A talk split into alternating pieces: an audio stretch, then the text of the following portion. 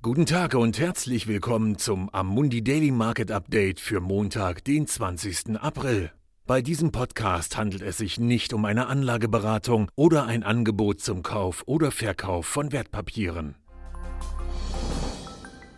Die Ölpreise fallen heute erneut rapide, da Investoren und Händler anscheinend Bilanz darüber ziehen, wie weit die globale Nachfrage infolge der Covid-19-Pandemie sinken kann.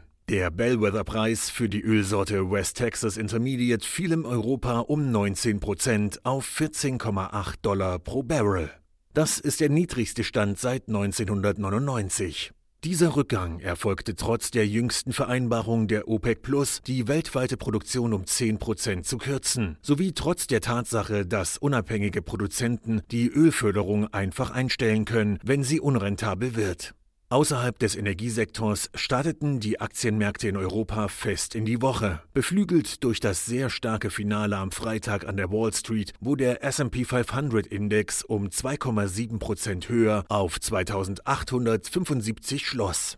Der SP scheint inzwischen deutlich mehr als die Hälfte des 34-prozentigen Einbruchs vom Februar und März wieder aufgeholt zu haben, was durch mehrere Faktoren unterstützt wurde. Dazu gehören der Plan von Präsident Trump für eine schrittweise Wiedereröffnung der US-Wirtschaft in drei Phasen und ermutigende klinische Versuche mit einem antiviralen Medikament, das von einem börsennotierten Biotechnologieunternehmen entwickelt wird.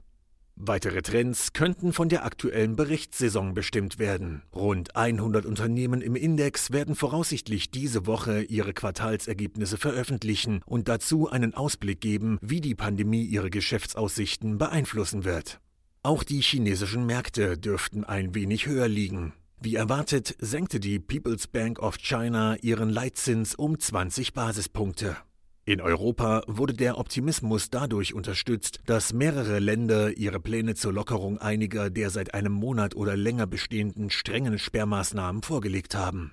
Darüber hinaus wird jedoch viel davon abhängen, ob der EU-Gipfel am Donnerstag einen Ausweg aus der Sackgasse finden kann, wie den schwächeren Volkswirtschaften der südlichen Nationen durch eine gemeinschaftlich garantierte öffentliche Kreditaufnahme geholfen werden kann. Vielen Dank, dass Sie sich das tägliche Marktupdate von Amundi angehört haben. Wir hören uns morgen wieder.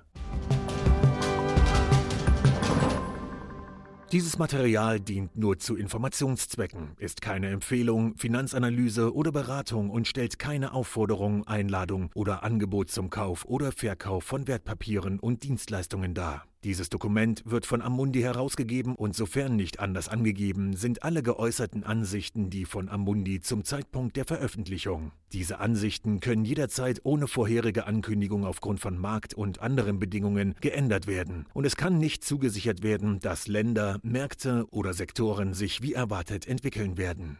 Amundi übernimmt keinerlei Haftung, weder direkt noch indirekt, die sich aus der Verwendung der in diesem Material enthaltenen Informationen ergeben könnte. Amundi kann in keiner Weise für Entscheidungen oder Investitionen verantwortlich gemacht werden, die auf der Grundlage der in diesem Material enthaltenen Informationen getroffen werden. Die Prospekte und Kundeninformationsdokumente für die von der Amundi-Gruppe angebotenen Fonds finden Sie auf der jeweiligen Website.